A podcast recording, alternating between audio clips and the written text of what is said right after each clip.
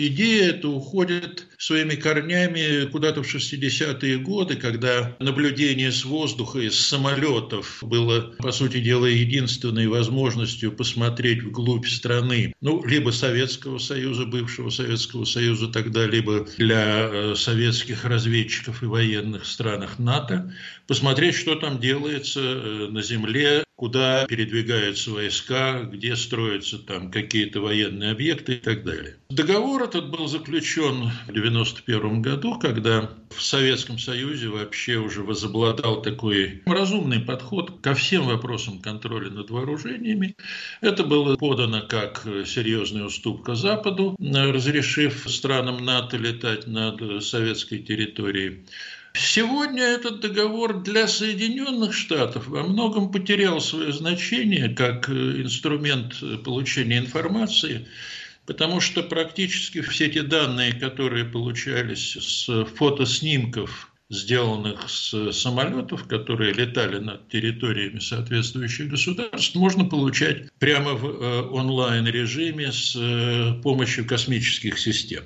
Другой вопрос, что для большинства стран союзников Соединенных Штатов, стран-членов НАТО, такие полеты являются важным источником информации о том, что происходит на территории России. Э, сам по себе этот договор был предназначен для того, чтобы контролировать развитие событий непосредственно в зоне соприкосновения вооруженных сил НАТО и бывшего Советского Союза, но сейчас НАТО и России. Вот тут действительно получение информации о том, что происходит вот вблизи линии соприкосновения, как любят говорить дипломаты и военные, это действительно важная задача, потому что там можно при желании, так сказать, попытаться скрытным образом сконцентрировать крупные вооруженные силы для неожиданного наступления и так далее. Вот здесь важно. А то, что происходит на территории Соединенных Штатов, э, с точки зрения американцев, и здесь они правы, на мой взгляд, это, в общем, шпионаж чистой воды, ну или чистой воды разведка. Тем более, что самолет российский, который предназначен для таких полетов, он время от времени, насколько я представляю себе, появлялся над Белым домом, там над Пентагоном и так далее. И было подозрение, что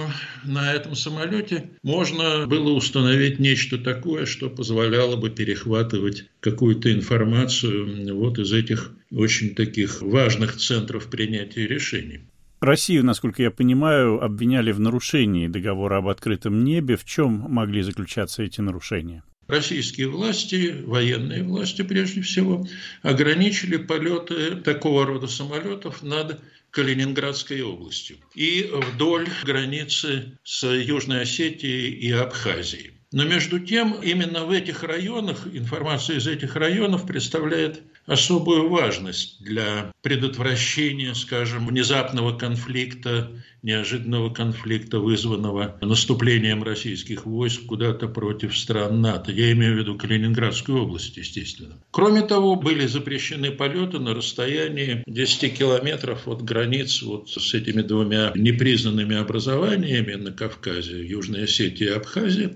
Хотя там действительно тоже это очень взрывоопасный район, и получение информации оттуда представляет значительную важность. Вопрос, который часто задают в этой связи. А много ли потеряют Соединенные Штаты от того, что они выйдут из этого договора? Ответ немного, потому что по каналам НАТО Соединенные Штаты смогут получать ту самую информацию, которую они получали от своих собственных полетов. А вот Россия потеряет возможность летать над континентальной территорией Соединенных Штатов.